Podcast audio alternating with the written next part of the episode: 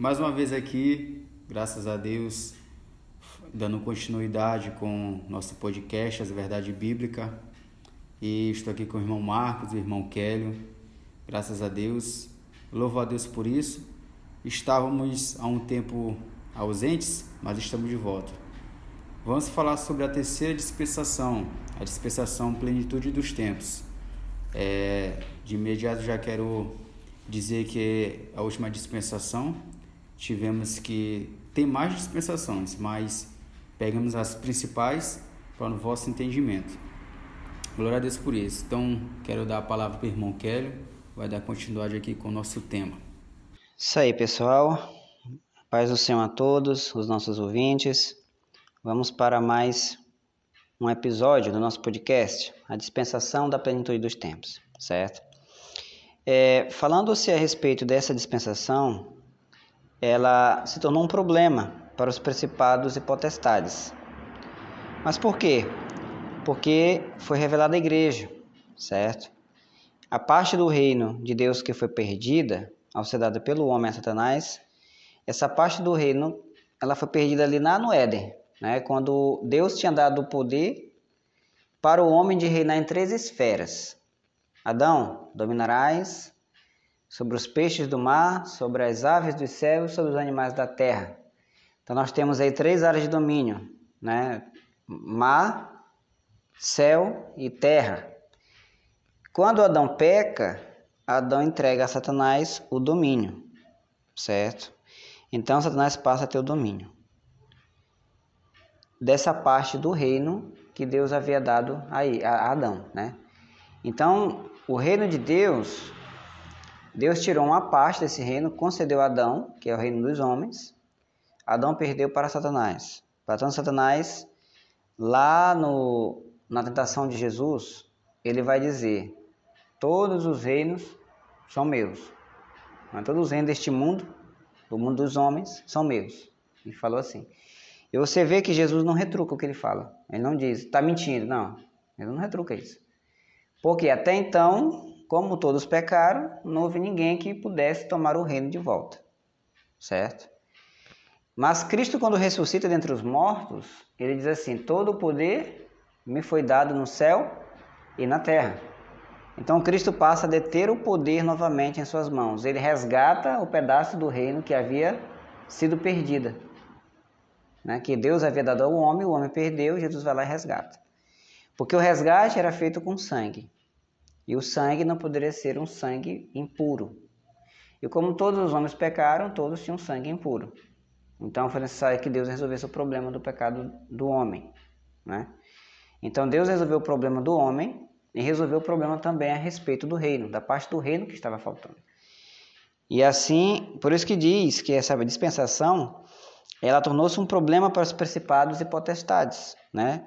Quando foi revelada a igreja, quando nós passamos a ter a revelação completa do cano, é, se tornou um problema para eles.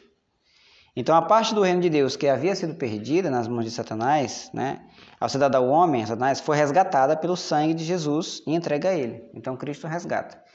Por isso que quando Jesus ele adentra ali no trono, na, na, na no trono do Pai, que o Pai, ancião de dias, está sentado no trono, ali você pode ver em Apocalipse 4 e 5, vai estar falando sobre isso sobre o trono de Deus, quando ele adentra ali, ele vai diante é, do Pai, ele pega o, o, livro que estava na mão, na mão do Pai, certo? Danção de Dias.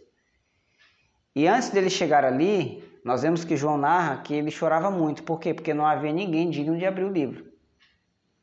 Nem nos céus, na terra, em lugar nenhum havia ninguém digno de abrir aquele livro. Aí alguém diz para ele: Não, não chores não, não chores mais não. Eis que o leão de Judá, a raiz de Jessé, né? Ele venceu. E ele é digno de abrir o livro e de lhe desatar os sete selos. Então Jesus, ao vencer, ele vai diante do Pai. Agora é interessante que ele vai como um cordeiro ainda.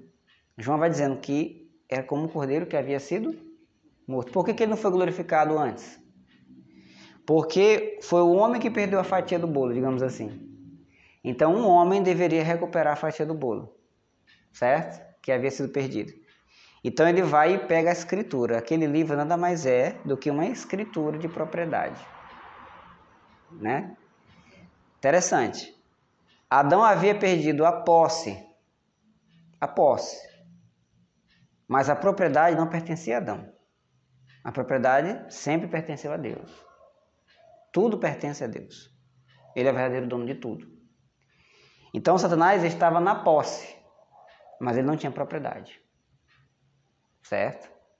Então Cristo resgatou a posse e pegou o livro para confirmar a propriedade. Pronto, é meu. Como que diz assim para Satanás? Tu perdeu. Certo? Perdeu duas vezes. então, ele pega aquele livro. E o livro dos sete selos é o que vai iniciar o julgamento de Satanás e seus demônios. Por ali que começa. Dali nós temos nós temos os as trombetas, depois temos as taças, que é juízo divino sobre o império das trevas e sobre os adoradores da besta, né? sobre a humanidade. Então veja só, é, e foi entregue a ele. Então a parte do reino que faltava foi entregue a Cristo, para que nela ele implante o governo de Deus por mil anos sabáticos, que é justamente o milênio, os mil anos literais. Quando a gente estuda um pouco sobre escatologia, nós não vamos adentrar profundamente, porque o assunto não é escatologia, né? Então, só da dispensação. Mas a gente vai abordar um pouquinho, por cima assim. Só dar uma pincelada. Nós temos os amilenaristas, nós temos os pré-milenaristas e nós temos os pós-milenaristas. Então, a nossa vertente é a vertente pré-milenarista. Os amilenaristas, eles não creem no milênio literal. Né? Eles dizem que o milênio, já estamos no milênio. Né? Enfim.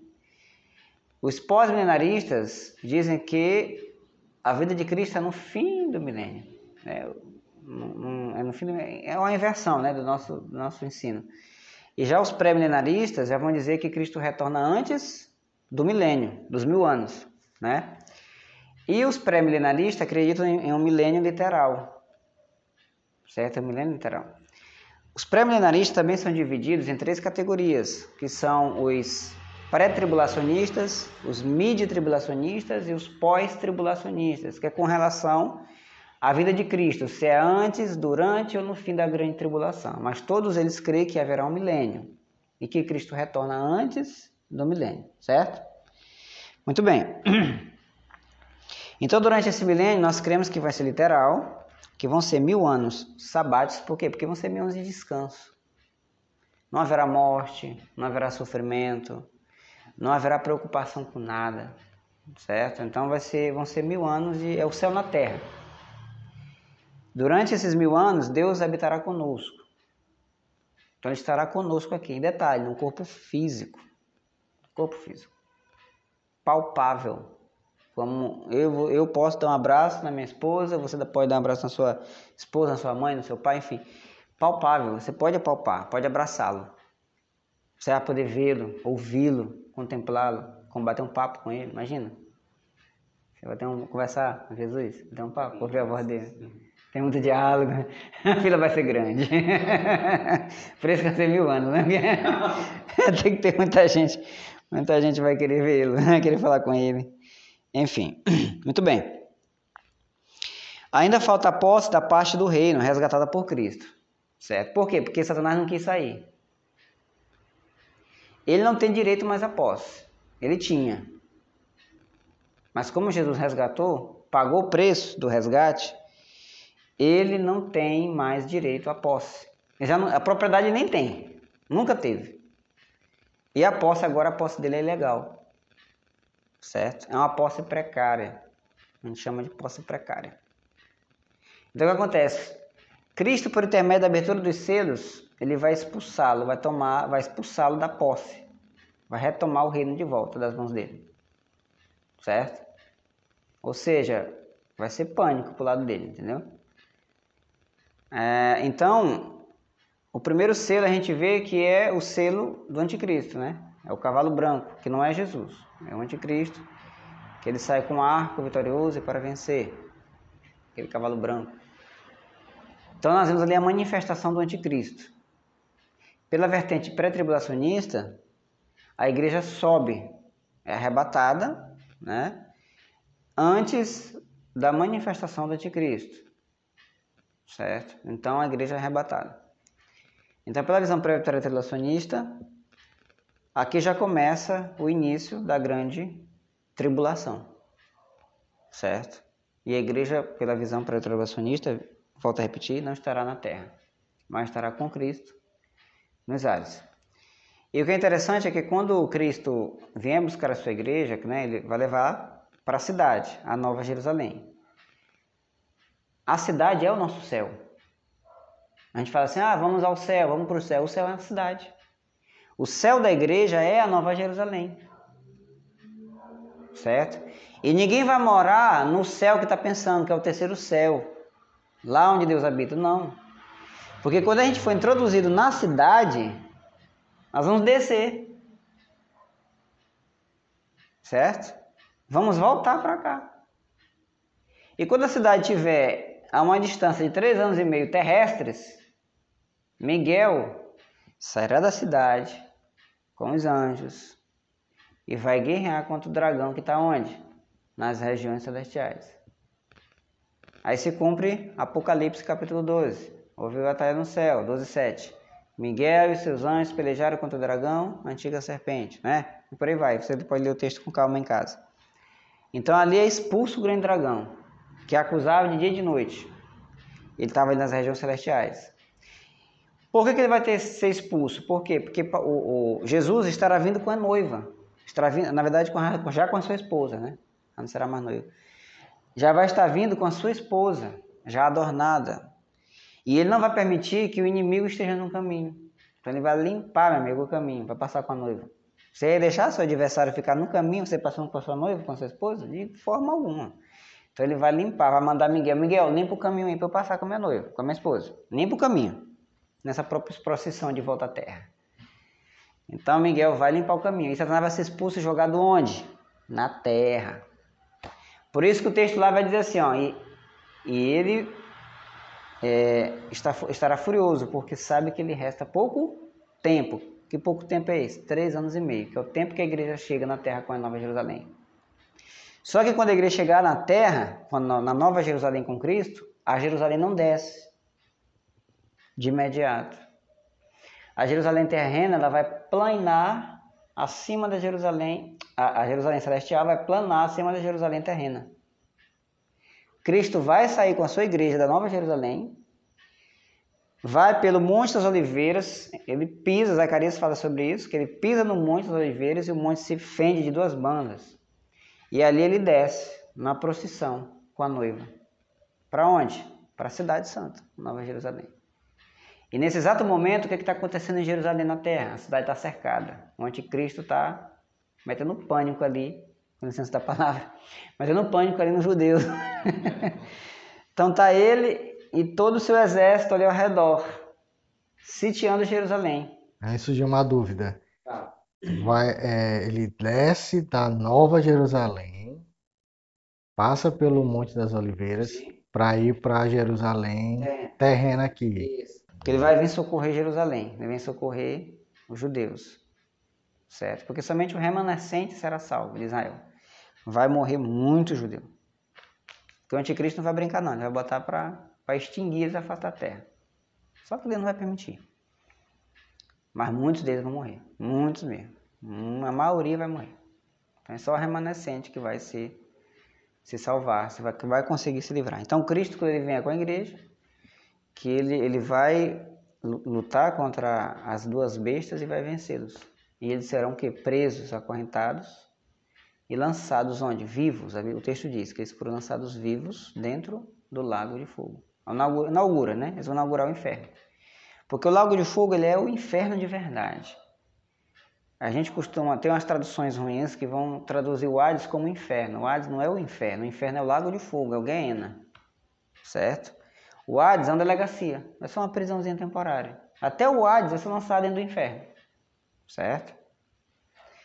Então, Muito bem, então isso, tudo isso está dentro da dispensação da plenitude dos tempos, porque a dispensação da plenitude dos tempos se inicia com o arrebatamento da igreja. O arrebatamento da igreja é o pontapé inicial para o fim. certo? Para se chegar ao estado eterno, porque o objetivo é sair do arrebatamento da igreja, né? E você percorrer todo o caminho até chegar no estado eterno. Chegou no estado eterno, meu amigo, é só alegria. é só alegria. Não teremos nem sombra das coisas passadas. Ai, Senhor, como é maravilhoso. Mas vamos lá. Muito bem, então, ainda falta essa posse, né? Que, por quê? Porque o posseiro não quis sair. Então, a, então a, vai ter que ser litigioso. Então, Jesus vai ter que, que, que ser o parente vingador. Vai ser aquele que vai vir com vingança contra o posseiro que não quer sair da posse. Porque como é que funcionava isso aqui? Se você, isso aqui é uma tipologia lá de Levíticos. É, digamos que eu vendesse a minha propriedade para Marquinhos aqui. Eu tenho um ano é, para resgatar a propriedade da mão dele. Um ano, certo? Mas suponhamos que eu tivesse, eu não tivesse a condição de resgatar. Mas eu falo contigo, Marcos, e para te poder ser meu parente é, remidor, né? E aí você vai pagar a dívida no meu lugar. Beleza, pagou. Então o que, ele tem que fazer? Me entregar a casa. Tá paga, não tá? Beleza. Mas aí se de repente ele não quiser sair? Não, não vou sair não. Ficou com dinheiro não quis sair. Aí você se torna agora o meu parente vingador. Aí você vai lá e vai tirar ele da posse à força. Era assim que funcionava na lei de Israel, na lei judaica. Entendeu? Então Jesus, ele faz a função de parente remidor. Por quê? Porque é uma dívida que nós não podemos pagar, é impossível que nós possamos pagar essa dívida de sangue, porque nós somos pecadores, nosso sangue é impuro. Mesmo assim, quem queria morrer, dá seu sangue. Né? Dificilmente alguém querer. Então, assim, Jesus, ele é o sangue puro, pagou o preço, preço de sangue. Ok, só que Satanás não quis entregar, ele não quis ser da posse, então ele vai ter que ser expulso, certo? E é isso que vai consistir uma das, uma, uma das características dessa dispensação: retirar Satanás da posse. E quando você lê o texto de Apocalipse, você vai ver sobre as taças, você vai ver sobre os trombetos, você vai ver que tem muito juízo. Tanto sobre Satanás quanto aos habitantes da terra que rejeitaram a palavra de Deus, que seguiram a Lúcifer. Então vai ser um período de juízo contra aqueles que resolveram seguir o caminho de Lúcifer, do Luzeiro. Muito bem, alguma pergunta da gação? Tá tranquilo, né? Se tiver colocação, tiver colocações aí, podem ficar à vontade para fazer. Então, os selos do Apocalipse, eles serão rasgados, porque o rompimento dos selos legalmente quer dizer que o vingador tem toda a autoridade judicial, porque o justo juiz é o Senhor de dias, está no trono. Certo? Jesus ali, como cordeiro, ele faz a função do parente vingador, remidor e vingador. Tem toda a autoridade judicial para expulsar o poceiro da propriedade certo? Então, Jesus, ele está legal, está na legalidade, certo? E Satanás não, está na ilegalidade.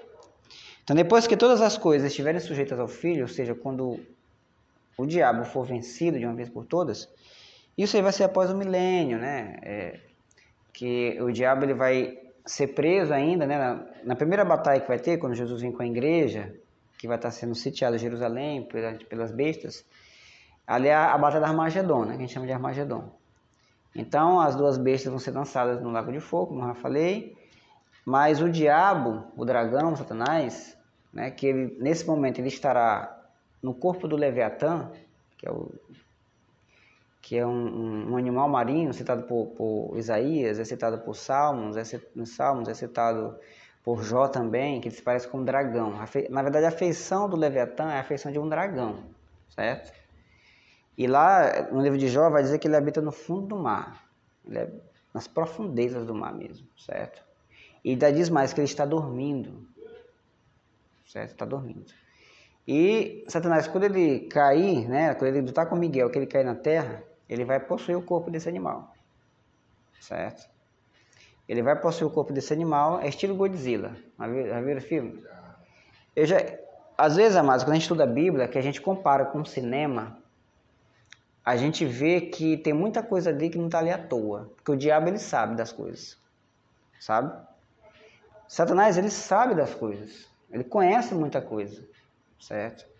Então tem muita coisa que é contada nos filmes que um dia vai acontecer. Certo? Que já está acontecendo. Coisas que no passado eram contadas em filmes e hoje já acontece. Certo? A tecnologia é uma delas. No passado, né, a gente via coisas que não existiam e hoje já existem. Não é verdade? Hoje já está se falando já em, em um meta-universo. Né? Zuckerberg, né, ele tá, já está planejando, eu já vi assistir um vídeo dele agora, dele mesmo, recentemente, falando sobre o meta, metaverso, né? onde ele pretende criar um ambiente que você acessa pelos óculos. E tem uma série muito boa na Netflix que fala sobre isso. Eu estava comparando o que ele falou com a série e eu percebi o que está vindo por aí, sabe? O que está vindo. Porque quando eles mostram no cinema, já é com a intenção de mostrar o que vem por aí. Não é à toa. Nada, nada, nada que você possa assistir ali é à toa. Tudo tem um, um porquê. E eu estive assistindo uma, essa série por curiosidade, porque fala dessa tecnologia. E lá você vê que a pessoa ela coloca um, um, uma espécie de um botão aqui perto do, da orelha, né? E aí ele, ele pega o controle remoto de um jogo de videogame e aí ele dá o play. Quando ele dá o play, ele apaga, como se ele entrasse em um transe, sabe? E aí ele acessa o jogo. E quando ele olha, ele está dentro do jogo. Ele olha para as mãos, ele é o personagem que ele escolheu do jogo de luta, sabe? E aí ele, ele consegue dar murro, consegue dar pontapé, ele está em um outro universo que não é esse universo que ele está. Está no meta-universo. E aí quando eu peguei isso, juntei com o que Mark Zuckerberg está trazendo a proposta dele, não está no mercado. Mas não vai demorar muito para chegar no mercado. A proposta dos óculos virtuais, né? Que ali ele fala que você vai poder ter uma casa virtual, ele dizendo no vídeo. E nessa casa virtual, você vai poder comprar móveis para sua casa. Você vai poder ter uma casa dos seus sonhos, só que virtual. Só que você vai poder se projetar daqui para lá. É, é, vai ser tão real que você não sabe se aquele mundo que você está é o real ou não é. Tá entendendo? Por causa da realidade que é tão grande. E isso eu já cheguei a ver em séries no, no passado. Muitos, alguns anos atrás eu vi séries parecidas com essa. Com o que ele está querendo fazer também. Só que a pessoa ficava dormindo, né? É tipo Avatar. Ele ficava dormindo e ele acordava no outro, como se fosse em outro mundo. Certo? E lá ele vivia normal. Lá ele tinha casa, lá ele tinha trabalhava, lá ele fazia tudo. Certo? Só que o corpo físico ficava adormecido. Aí ele disse que lá você vai poder trabalhar, ele, ele falando, lá você vai poder adquirir dinheiro, você vai poder trabalhar, vai ser um outro mundo. Um mundo de oportunidades. Lembrei agora do filme Matrix.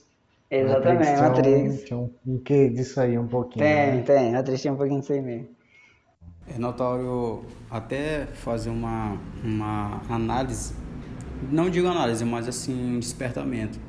Porque hoje, atualmente, muitos clientes estão dormindo. É. E na maioria das vezes, é, eu digo em referente a adultos, né, que passam por seus filhos como uma mera simples cinema, simples desenho animado, que pode mexer com o entendimento. E na, no, no passar do tempo, da sua idade, vai tornando uma cicatriz. Coisas que seriam necessárias para o entendimento vai passar por despercebido, entendeu? Tem aquela série Eternos, né? É uma outra série ali que tem muita coisa ali que Satanás, por meio desses desse meio de entretenimento, que no caso não é entretenimento, né? Eu acho que é mais uma perturbação, né, psicológica, porque já vai deixando a gente conformado, entendeu? Como se fosse uma sombra, né? Uhum. Ó, tá passando aqui no filme, já tá preparando nosso entendimento que pode não acontecer. E se que vai acontecer, a pessoa meio que já fica preparada entendeu? Então torna um, uma, como é que eu posso dizer, uma coisa tão é, normal aos nossos olhos, né? E hoje eu vejo a necessidade, não, não quero distinguir crente ou não crente, ou crente que está mais crente ainda ou menos crente, mas uma necessidade de todos perceber essas mudanças no dia que a gente está vivendo, né? Porque acredito que coisas piores virão e muitas coisas vão passar por nossos olhos e não vamos identificar o que vem de Deus, o que não é de Deus e por consequência pode nos afastar ainda mais de Deus, né? É verdade. Interessante que os eternos, se for para pensar, são os anjos caídos, né? Está indo naquela questão das mensagens subliminares. Subliminares. Né? Tem, sempre tem uma mensagenzinha por trás.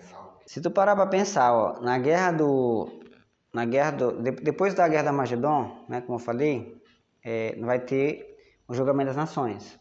As nações serão julgadas. Aquelas que apoiaram Israel, né, são aqueles que tiveram, que, que é, por exemplo, Jesus fala lá em Mateus, né, tive fome, me deste de comer, tive sede, me deste de beber, estive enfermo, foste ver.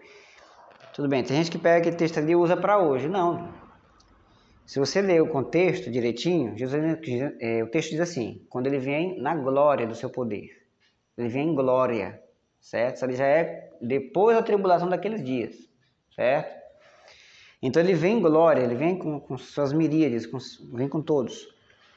Então vai ter o julgamento das pessoas, das nações que passaram pela grande tribulação. Então aquelas que apoiaram os judeus vão entrar no milênio. Aquelas que votaram contra os judeus são os bodes que estarão à esquerda e serão lançados juntamente com as duas bestas no lago de fogo. Entendeu? Para você ver como é que é. Então, aí vai adentrar no milênio.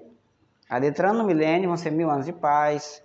O mundo vai estar destruído por causa das guerras, que vai ser uma guerra mundial, que vão ter nações que vão ser a favor de Israel para você ter ideia, Israel não vai estar sozinho. Vai ter nações que vão apoiar Israel, que vão enfrentar o anticristo. Que, vão, que não vão aceitar o anticristo. Que vão se voltar contra ele e vão ficar a favor de Israel. E vão, e vão lutar contra o anticristo, junto com Israel. Entendeu? Então não é o mundo todo que vai se ajoelhar para ele, não. Vai ter nações que vão, não, vão, vão, não vão se render para ele, mas nem a pau, né? desculpa a expressão, mas não vão se render mesmo. Certo? E, e aí, principalmente aquelas que têm raízes cristãs, sabe?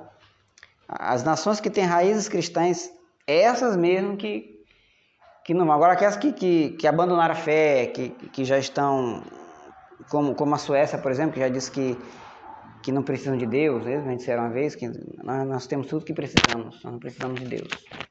Né?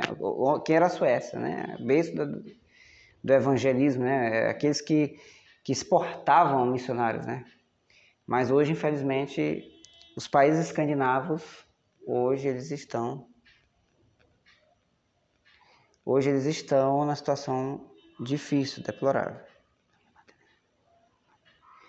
Então, durante o milênio, como houve a guerra, tudo vai estar destruído. Vai estar tudo acabado, sabe? Os prédios vão estar em ruínas. É, imagina uma guerra é, não tem como, vai ter muita gente, muitos cadáveres, muita gente morta, é, em estado de putrefação. Então vai, vai ser preciso recolher os mortos, vai ser preciso recolher os entulhos, vai ser preciso reconstruir tudo, porque vai estar tudo destruído, entendeu? E Jesus não vai simplesmente estalar o dedo e fazer com que tudo volte ao normal. Não vai ser assim, certo?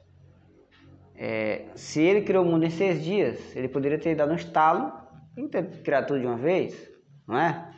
Mas nós vemos que ele gosta de fazer as coisas passo a passo. Ele não gosta de fazer tudo de uma vez. Ele podia instalar e dizer, ó, suja tudo que eu quero aí, pá, instala, pronto. Não, mas foi, ele esperou primeiro dia, construiu, fez uma coisa. Aí foi pro segundo, ele poderia feito num dia só, não é? Mas ele quis fazer em dias distintos. Então Deus ele gosta de fazer as coisas assim, ele gosta de apreciar a sua criação. Só que no milênio ele vai contar com um homem. Por quê? Porque a partir do momento do milênio, o relacionamento entre Deus e o homem vai estar mais estreito. Certo? Então é o reino de Cristo na terra, já não é mais o Deus invisível na nuvem, falando com o povo, ou falando apenas com um homem intermediário. Não. Agora é o Deus visível um Deus palpável, um Deus que fala e que os outros ouvem a sua voz. Certo? Então o mundo ele vai se organizar aos poucos, por isso que vai há uma necessidade de mil anos. Vamos precisar de carpinteiro, vamos precisar de pedreiro, vamos precisar de pintor, vamos precisar de, de engenheiro, vamos precisar dessas profissões. Kelly, agora eu me vi na mente assim, se já é bom fazer a obra de Deus aqui orando em oração, imagina fazendo a obra de Deus ele visualmente é, no milênio. É maravilhoso. Fascinante. Então, como vai ser o milênio, né? Isso aí deixa para um episódio, né? A gente, a gente pode fazer um episódio só sobre o milênio, que vai ser legal. Mas, dando uma palhinha aí, é isso, né? As pessoas vão precisar trabalhar, reconstruir toda a, a, a população que ficou, né? Que resolveu seguir a Cristo, aqueles que foram fiéis, enfim, aqueles que ajudaram Israel, né? É, esses vão estar juntos. E conosco a igreja que estará com o corpo glorificado. Detalhe. Eu não sei se nós vamos ter super força, porque assim, a, a, o corpo glorificado é um corpo que ele não é limitado às leis da física. Né? Por quê? Porque é um corpo que domina a física. É um corpo que está acima das leis da física. Então, as leis da física que estarão debaixo dos nossos pés. Então, voar vai ser possível, se transportar e instalar de dedo daqui para o outro lado do mundo vai ser algo fácil para nós fazermos. Certo? Falar vários idiomas vai ser algo maravilhoso, fácil de falar. Por quê? Porque nós vamos estar com nossa capacidade 100% do nosso cérebro. Não sei se você assistiu aquele filme chamado Lucy. Nunca tive oportunidade. Ah, não acredito. Esse filme é muito Já interessante. Muito me indicaram esse ele filme. Ele fala a respeito disso. É justamente a, a Viúva Negra, a Natasha, a atriz que faz a Natasha, a Viúva Negra, é ela quem faz Lucy. É, então, é muito interessante porque ele mostra a capacidade humana usando 100% do seu cérebro. Nossa, é maravilhoso, é muito massa. Muito interessante. Entender é muito melhor do que aquilo ali. No milênio vai ser muito melhor do que aquilo. Então nós vamos poder andar livremente, certo? Vamos poder andar sobre as águas, voar, enfim. Não sei o que, que mais tem, o que, que o corpo glorificado nos reserva, tá certo? Vamos poder atravessar a parede. Jesus com o corpo imortalizado, não estava nem glorificado. Não estava nem glorificado o corpo de Cristo. Mas ele atravessou a parede. Com o corpo imortal com um corpo semelhante ao de Adão, que era o que ele tinha antes, antes de morrer na cruz, né? Ele andava sobre as águas, corpo semelhante ao de Adão, certo? Então, quer dizer, tem muitas coisas maravilhosas, pra, mas só quem vai ter são aqueles que subiram no arrebatamento. Os que ficaram vão ficar só chorando. Por um lado, né? Por um lado. Vão ficar só se lamentando, que eles vão estar com o corpo limitado, físico, né? Vão, entrar no milênio com esse corpo limitado, vão precisar da árvore da vida, nós não vamos precisar. Eles vão precisar da árvore da vida. É por isso que Deus vai ter que botar o fruto da árvore da vida, liberar geral o fruto da árvore da vida, vai poder comer para prolongar os seus dias. Quero que acontecia, que deveria acontecer com Adão lá no Éden. Deveria, né? Mas não aconteceu.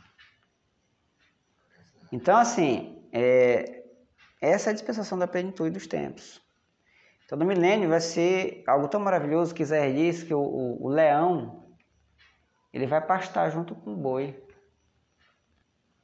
Então, os animais que hoje são temidos, eles vão ser mansos, não vão, não vão poder fazer mal ao homem durante o milênio.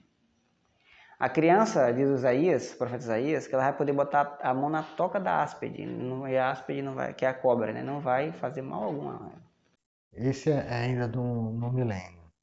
Só que, me corrija se eu estiver errado, ainda depois desse período vai haver uma, uma outra batalha, né? Vai. vai então, terão aqueles que mesmo assim ainda vão seguir... Sim, porque, porque os humanos que entraram no milênio, eles vão ter filhos novas gerações que não viram a tribulação vão nascer. Ixi, muita gente. Em mil anos, em cem anos nasce gente para Dedéu, né? Imagina em mil. Entendeu? Então que as pessoas vão estar tá tendo filhos normais, vão, ter, vão estar tá casados normalmente, tendo filhos, gerando família, normal, no milênio. Tendo suas casas, tendo suas vidas normais, vivendo do campo, tra o trabalho vai ser restabelecido. Tudo vai ser restabelecido. Só que com a diferença que Cristo estará no governo do mundo. A diferença é só essa. Em vez do homem, é Cristo. Ai, é muito maravilhoso. Então tudo vai ser restabelecido. O comércio, tudo vai voltar normal. Mas haverão aqueles que se rebelarão. Sim, por quê? Porque no, no milênio o pecado vai ser intolerável. Intolerável. Certo? Aqueles que, que pensarem em aderir ao pecado, em viverem na prática do pecado, não haverá chance para eles. Certo? Então, então muitos vão seguir as leis de Deus, mas mais por medo e ódio, porque não podem contra, do que por amor. Porque eles querem fazer o que querem, mas não vão poder. Sabe? Porque se fizerem, a sentença será a morte.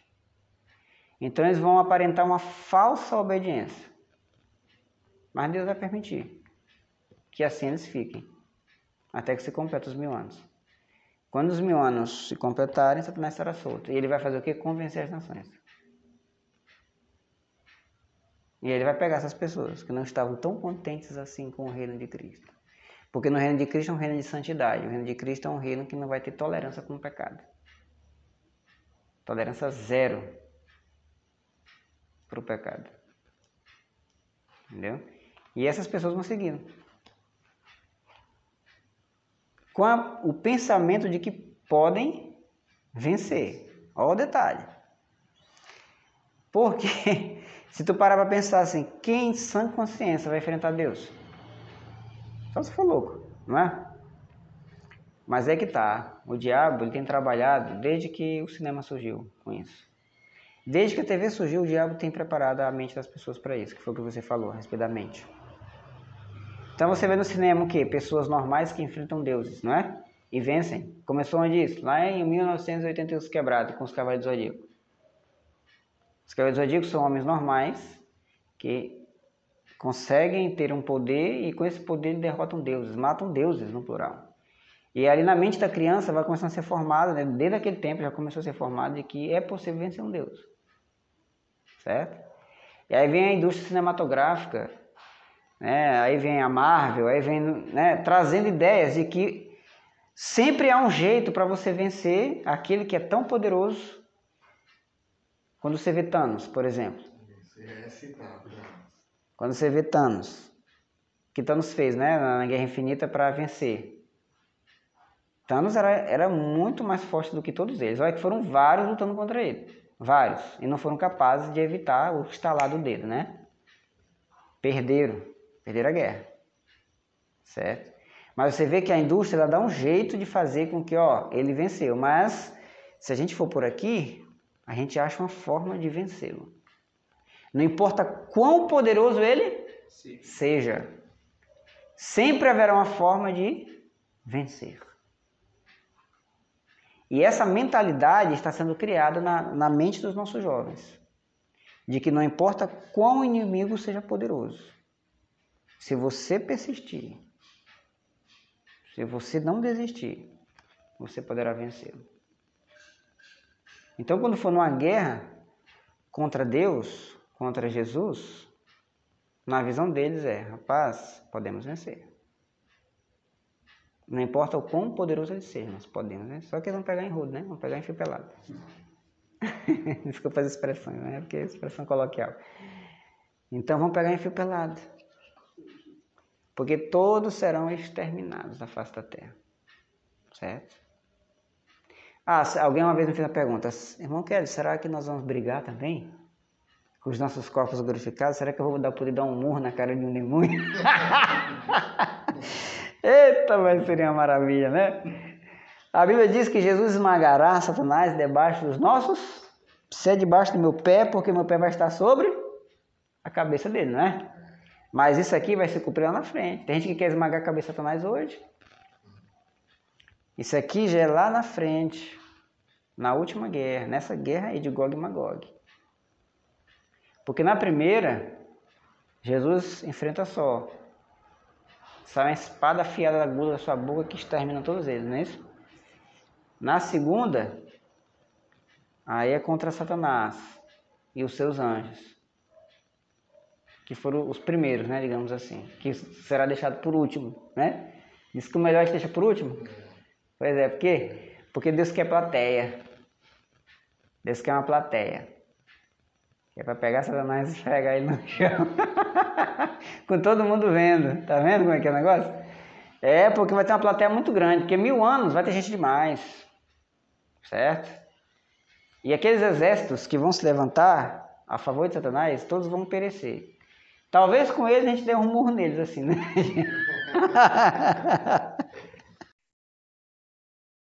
Imagina aqueles filmes que quando tá em guerra, sempre vê um salentezinho. Tá! Então, assim, é, o milênio, então, será na Terra. Na Terra, literal. Embora há controvérsias, a gente já falou aqui, há controvérsias, mas nós cremos sim no milênio literal. Então, é, vai ser um governo maravilhoso de Cristo na Terra, teocracia mesmo, certo? E detalhe, ele reina em Jerusalém, só que ele vai dar cidades e governos para a igreja, né? Então tem pessoas que vão pegar algumas cidades, como está lá na parábola de Lucas. Servo bom e fiel, parábola das minas, está aqui, cinco cidades para te governar. Servo bom e fiel, está aqui dez cidades para te governar. Então tem gente que vai receber cidades. Dependendo da quantidade, depende do tanto que ele produziu. Por isso ele diz assim, ó, juntar tesouros no céu, né? Porque lá no céu, no nosso céu, que é a Nova Jerusalém, que nós vamos no, trono, no tribunal de Cristo receber os nossos níveis de autoridade. É lá. Quando chega aqui é para tomar posse, é para executar. Então depois da guerra, que entrar no milênio, cada qual vai, vai para onde vai. Ah, pá, vou ficar com, sei lá, digamos, é, Washington. Ah, eu vou governar Washington. Ah, fulano, tu, tu vai governar Costa Apa? Vou lá para Nova York. Fulano, tá pra onde? Vai pra, a França. Eu tô, tô no domínio da França. Ei, tu, tu tá pra onde? Rapaz, tô, Jesus me colocou lá na, na Inglaterra. Um país, foi nem, não foi nem cidade, foi um país, França e Inglaterra. Entendeu? Depende do tanto que você trabalhou. O lugar de honra é ao lado de Cristo. Para quem são os dois apóstolos? Quanta honra. Paulo e companhia. Davi e companhia. Abraão, os pais da fé, né? Os heróis da fé. A lista de Hebreus 11? Pois é. Aquela turma todinha ali, todos eles vão ficar em Jerusalém lá, tá bom? Pertinho de Jesus. Eu não ouso dizer que eu vou ficar lá perto não, porque é muita honra. Quero mesmo pegar uma cidadezinha do Brasil, tá bom demais. Ficasse com a cidade operária, eu tava feliz. Só do vizinho eu também tava feliz. Mas é interessante porque a gente ouve muito falar sobre milênio. Sim. É, fala uns poucos sobre reino, né? Mas sempre é aquela, aquela coisa quando a gente ouve alguém falar. É muito vago, né? É, e sempre fala de um, um. Quando se fala em arrebatamento, parece que a, a ideia que se passa é que você vai para lá, pro, eu digo assim, para o céu, como a gente diz, né? que a gente ouve, né? Ah, e tal, vamos para o céu de glória. Aí parece que de lá não volta nunca mais, sabe? Parece que é, não há, é, um, é parece que é, criou-se a ideia de que quando você é arrebatado diretamente vai para a eternidade, né? E a gente vê que vai ser preciso passar por esse milênio, né? E seguidamente é que vai ter esse período né, da eternidade e que o milênio será na Terra, na né? Terra, na Terra. Não é no céu, não é na Terra. Isso é que é, como o irmão Kelly falou muito bem, né? Que a cidade ela está vindo, né? Então você vai para voltar, né? Você vai e volta, né? Vai e volta. É porque aquela questão do, do homem, quando foi criado, né? o, o, Éden, é, não o original, mas a cópia é aqui, né? Então tudo. Então eu creio que, como o falou, que como foi dado a posse novamente a Cristo, ele vai restaurar tudo isso, é para que nós possamos habitar no mesmo lugar e na terra que a princípio foi criado para isso, para que o homem pudesse administrar né, aquilo que Deus colocou na mão dele. Se foi perdido, Cristo veio restaurar e assim nós vamos poder desfrutar agora assim do melhor né, da terra, né, nesse, nesse milênio, a eternidade. E aí, interessante falar da vida eterna, porque se eu perguntar o que é vida eterna, o amado ouvinte pode ser que me responda assim: ah, é viver para sempre, é nunca morrer. Mas se eu disser que vida eterna não é isso, Jesus disse o que é vida eterna. A palavra vida eterna no grego significa uma vida não criada. sabe? A vida eterna nada mais é do que a vida de Deus sendo implantada em nós. Isso é vida eterna. Certo?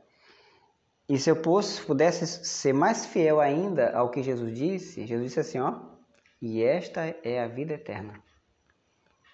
Que te conheçam o único Deus verdadeiro e a Jesus Cristo a quem enviaste. Então Jesus está dizendo que vida eterna é conhecer a Deus. Por que, que eu vou precisar de uma vida longa? Porque Deus é eterno. A vida de Deus é uma vida não criada.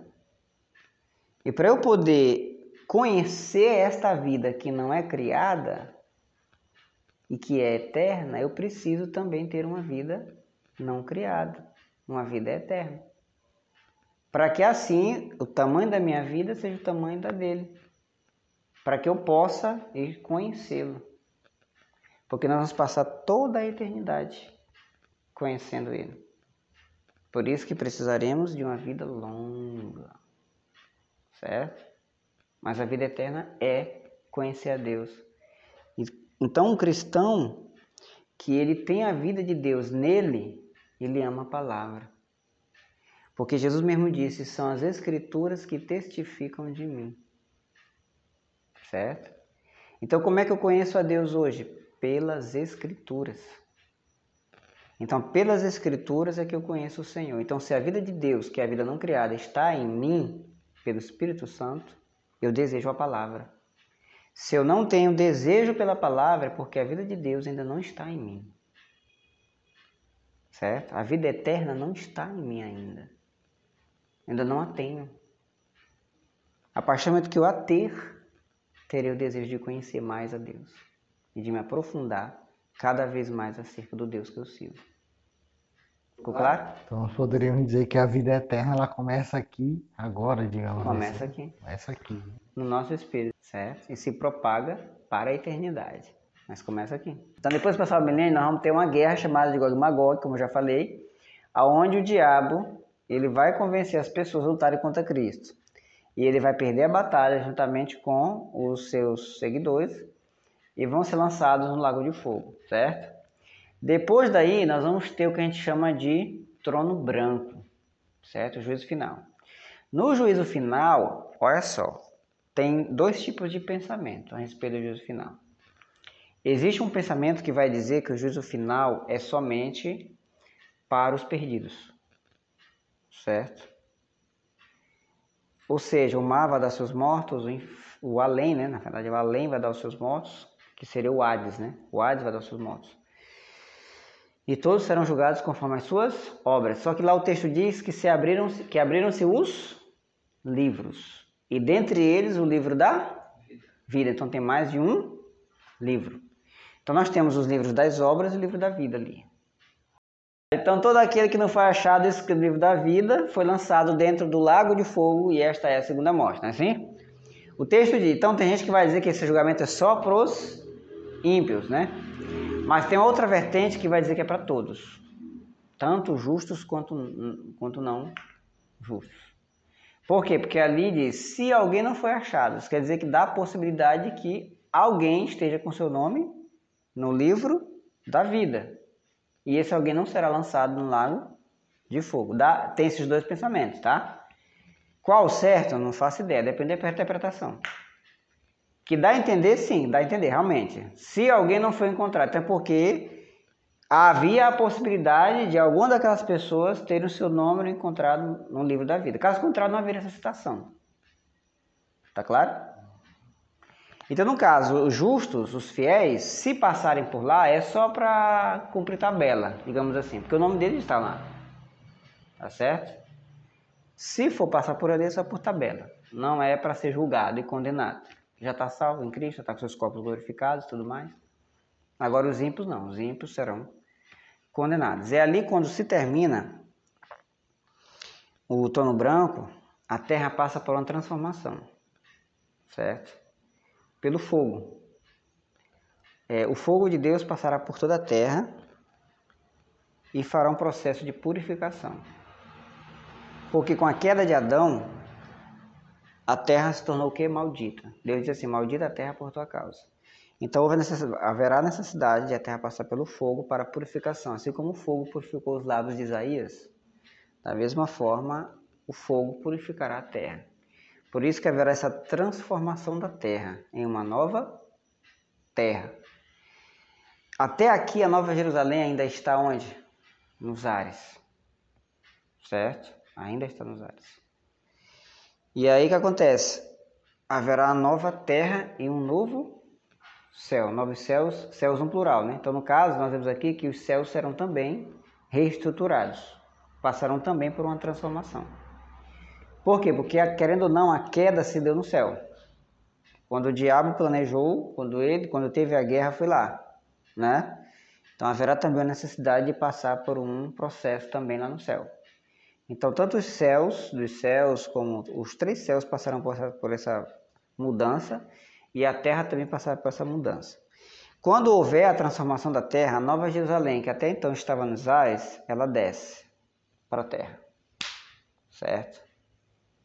E essa Nova Jerusalém será o local de habitação, será a cidade onde os salvos em Cristo vão morar.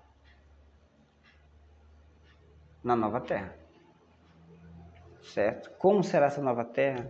Aí só a imaginação para dizer, que não tem como nós sabermos. Mas que vai ser algo maravilhoso e lindo, vai ser. Vai ser muito massa. E detalhe, a gente vai reconhecer uns aos outros, né? Então, alguém diz assim, eu vou comer no céu? Claro, claro que você vai comer no, no céu, né? Quando fala no céu, a gente sempre pensa no céu dos céus, né? Mas na Nova Jerusalém. Jesus não falou que naquele dia no meu reino haverá pessoas que virão do, do Oriente, do Ocidente, assentar-se à mesa com Abraão, Isaac e Jacó no meu reino. Ele falou assim, comerão a mesa. Ele disse mais aos discípulos, não beberei desta vide, até o quê? Até que eu esteja no meu reino. Então ele fala de beber, de tomar o fruto da vida no reino. Quando você fala das bodas do cordeiro, nós temos a ceia, né? essa ceia que vai ter, é comida, comida e bebida. Certo? Então, aquilo que Deus fez que é bom, permanecerá. Pelo prazer, sabe? Não é pela necessidade. Ah, se eu não comer eu vou morrer. Não, não é isso mas pelo prazer, simplesmente pelo prazer da comida. Jesus ressuscitado, cadê o peixe? Quero o peixinho, traz aí. Entendeu? Gosto porque era algo prazeroso de se comer. Ele precisava? Não, estava com o seu corpo ressuscitado, ressurreto. Ele não ia morrer mais de fome, né? Ah, se eu não comer eu vou morrer. Não, simplesmente pelo prazer de comer aquele peixe assado. Isso deve a crer que mesmo com o corpo ressurreto, nós teremos glândulas salivares né? degustativas. Ainda teremos, o, o, ainda poderemos saborear o prazer né? de comer um bom prato. É maravilhoso dessa. Imagina o milênio, tu estando lá com a Coca-Cola do lado assim. é. Rapaz, no milênio vai ter Coca-Cola, vai ter, tem que ter. Imagina, vai ser uma coisa maravilhosa. Um pãozinho de mel, o Marcão vai estar lá para fazer pão de mel para nós. Marcão, quero encomendar um 10 pão de mel aí. Olá, faz uma comida aí, É, a gente vai viver. É, não tem, não tem por que a gente ficar achando que vai ser tão diferente assim. Vai ter coisa melhor lá? Vai, claro que vai. Muito, mil vezes melhor do que isso aqui. Nós vamos nos reconhecer, né? É, porque eu já ouvi alguém dizendo isso aqui, ah, mas é, nós não vamos lembrar. Não tem como. Ó, da vida sabe por que você que vai lembrar? Ah. Sabe por quê? Tu já imaginou tu julgar alguém que não lembra de nada? É. Ah, mas um juiz te chamar pra te julgar de uma coisa que tu não sabe o que é. Ah, ele vai dizer que eu não lembro. Eu não lembro. Alguém lembra? Alguém lembra.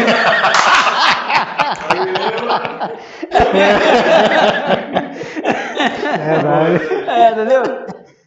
Vai ter o tribunal de Cristo. Então tu vai ter que lembrar das tuas obras, do que tu fez. É. Tem que lembrar. É, entendeu? Como é que vai te julgar se tu não lembra de nada? É, Como é que você vai receber recompensa pelas vossas obras se você não lembra de nada?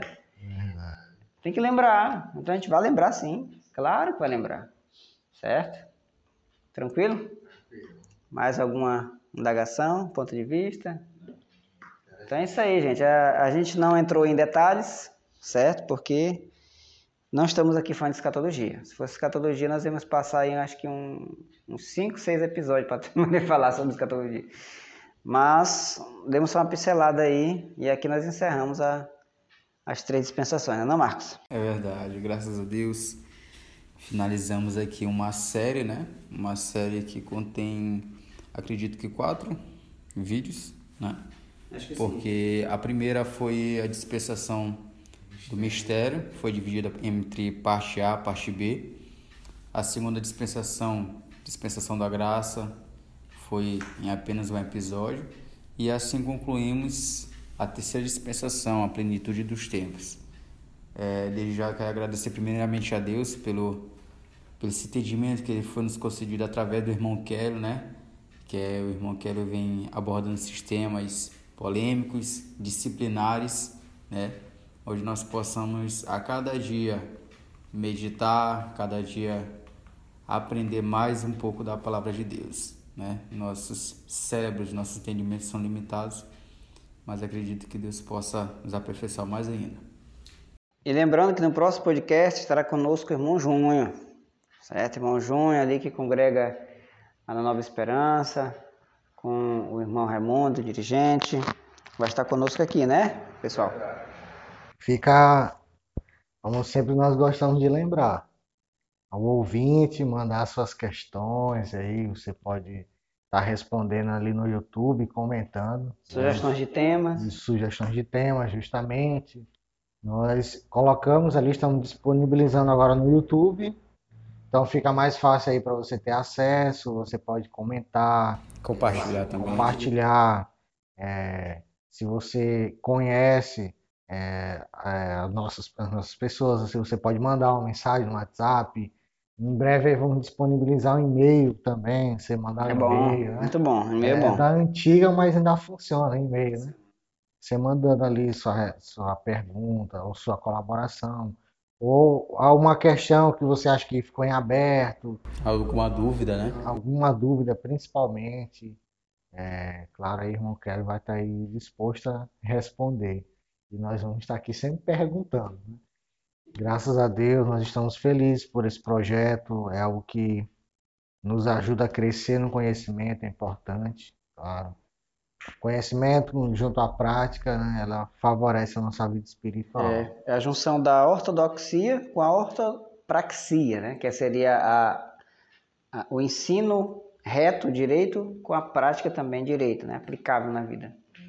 E lembrando também, Marcos, a respeito de que você vem aí a curtir, né? Curtir e se inscrever, se inscrever no nosso canal, curtir, compartilhar né, o vídeo.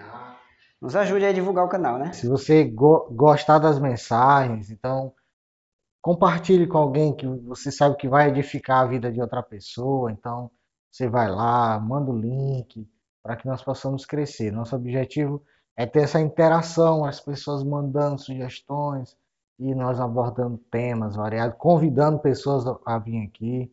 Começando com nós três aqui, irmão Kelly, irmão Marcos Wilke, mas aí nosso objetivo é trazer também outras pessoas, né? Podem sugerir nomes, né? De pessoas que eles gostariam de estar ouvindo Isso, aqui. Justamente trazendo os temas e nós vamos aqui. Não é uma disputa, né? Lembra? Não, de forma não é alguma. é disputa. Não, contribuição. É um crescimento, colaboração. Nós vamos aqui usando como sempre nós dizemos, né? Como referência a Bíblia. Nada mais com entendimentos humanos, apenas a Bíblia. Verdade. Como fundamento principal. Então é isso, meus amados ouvintes.